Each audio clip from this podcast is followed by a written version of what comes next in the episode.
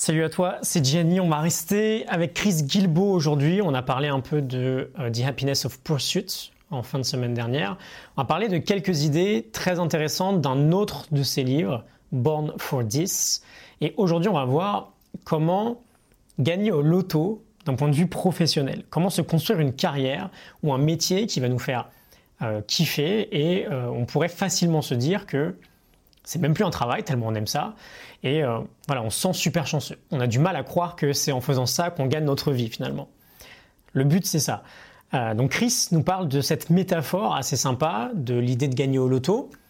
Euh, finalement, l'idée d'avoir un ticket gagnant qui nous permet de vivre une carrière qui va nous épanouir sur la durée. Et il nous dit que bah, justement, on a tous un ticket différent. En revanche, chaque ticket gagnant requiert trois aspects indispensables. Pour trouver le boulot pour lequel on est euh, né, euh, Born for This, le titre du bouquin, hein, on veut réunir un trio joie, argent, flow.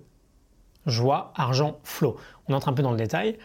Euh, la joie, on veut évidemment faire quelque chose qui nous rend heureux. Alors bien sûr, on ne peut pas faire quelque chose qui nous épanouisse 100% du temps, c'est pour le coup complètement utopique, mais on veut que d'une manière générale, on soit très satisfait de ce qu'on fait, au point que finalement, on pourrait même le faire gratuitement, voire même qu'on serait peut-être prêt à le payer pour le faire. Euh, le moyen de savoir, le meilleur moyen de savoir si notre job actuel fait partie de cette catégorie, c'est plutôt simple, c'est un peu comme en amour en fait. Si on a un doute sur le fait qu'on est vraiment amoureux ou pas, en général, c'est qu'on ne l'est pas vraiment. Euh, si on n'est pas vraiment sûr que notre boulot nous procure cette joie au quotidien, c'est potentiellement que ce n'est pas le cas. Ensuite, on a l'argent. C'est bien beau de faire quelque chose qui nous fait vibrer, mais ça ne nous permet pas de vivre, c'est juste un hobby en fait. Euh, on veut que ce soit viable et fiable financièrement. Et enfin, on a le flow. Euh, c'est une notion qu'on a déjà abordée une vingtaine de fois ensemble, qui est très connue. Cette idée que bah, on est en état de flow quand on utilise pleinement nos capacités et nos talents. Euh, et que notre niveau de difficulté vis-à-vis de notre travail est justement aligné avec nos capacités. Si la difficulté est trop faible, on va s'ennuyer. Si elle est trop élevée, on va avoir de l'anxiété, on va potentiellement partir en burn-out. On veut un réel équilibre entre euh, difficulté de notre travail et euh, nos capacités personnelles. C'est vraiment cet élément-là qui va faire que notre travail va nous combler. Parce que bah, il sera fait d'une manière unique en fait, il sera fait à notre façon. Très souvent, quand on a l'impression qu'il manque un petit euh, quelque chose dans notre travail, on n'a que un ou deux des trois critères qui sont respectés. Par exemple, s'il manque juste le flow, bah, on est content de ce que l'on fait, on gagne bien notre vie, mais on est peut-être frustré parce qu'on n'atteint pas euh, notre plein potentiel. Quand il manque l'argent, on a un peu l'image de, euh, de l'artiste qui adore ce qu'il fait et qui est très talentueux mais qui a du mal à s'en sortir. Et quand il manque la joie, bah, on connaît peut-être le succès entre guillemets d'un point de vue réussite dans la société, mais ce qu'on fait n'a pas trop de sens pour nous et du coup le quotidien ne peut pas euh, vraiment nous épanouir.